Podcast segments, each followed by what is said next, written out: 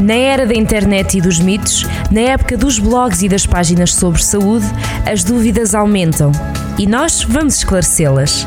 Centro de Saúde, na Rádio Jornal do Centro.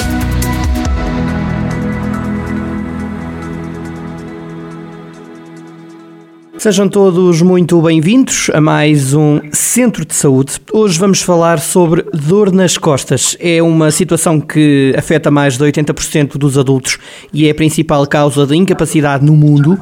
Hoje o Dr. Miguel Trigo Carvalho é coordenador da unidade da coluna do Hospital CUF Viseu. Vai-nos então explicar porque é que a prevenção é mesmo o melhor remédio. Doutor, bem-vindo de novo ao Centro de Saúde. Obrigado. Como é que está? Obrigado Tudo bem? Está tudo ótimo, obrigado. Doutor, então começo por lhe perguntar quais são as principais causas da dor de costas.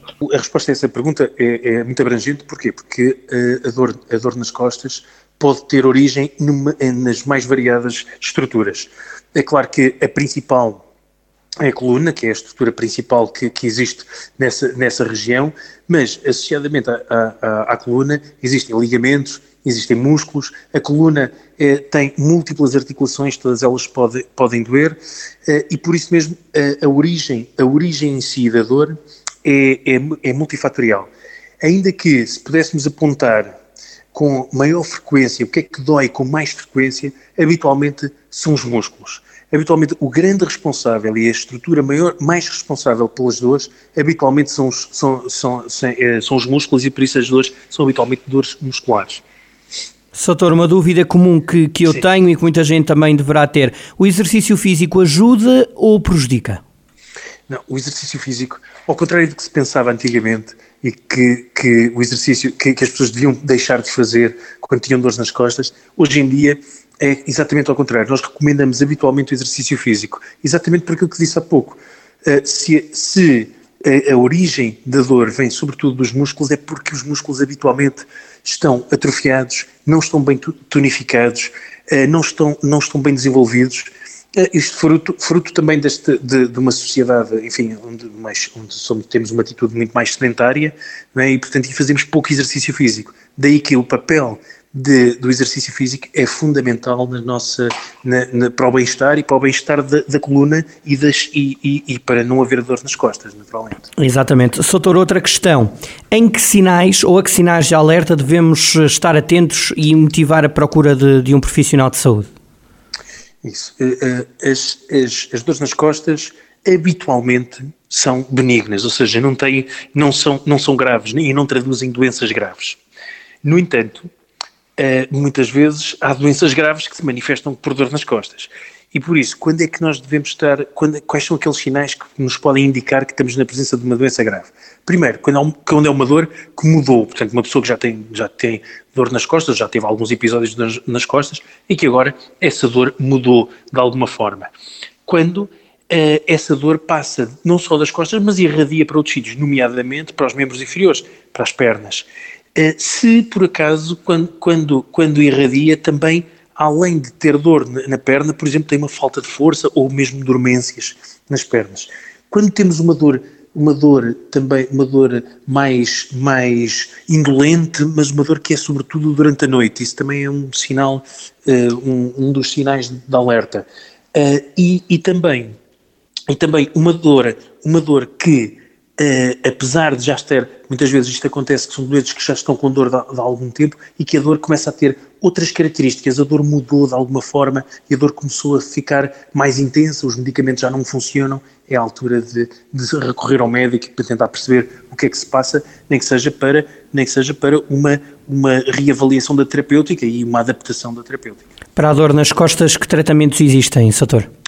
Existem, existem muitos tratamentos, todos os tratamentos que, se, que, são, que são dirigidos para a dor podem ser usados para a dor nas costas, não é? Portanto, uh, e, portanto, desde o simples anti-inflamatório, portanto, desde a medicação, passando por, pela fisioterapia, pois naturalmente que, que a fisioterapia tem um papel extremamente importante na reabilitação muscular e dos ligamentos e por isso mesmo, e por isso mesmo um papel importante no tratamento da, da dor. E depois, uh, menos comumente, uh, portanto, com, com, com fisioterapia e medicação, e exercício físico, habitualmente a maioria dos doentes resolve o problema de dor nas costas, de, seja esse, esse episódio seja de forma mais ou menos prolongada, digamos. Pode resolver só esse episódio ou pode, ou pode mesmo nunca mais ter dor nas costas.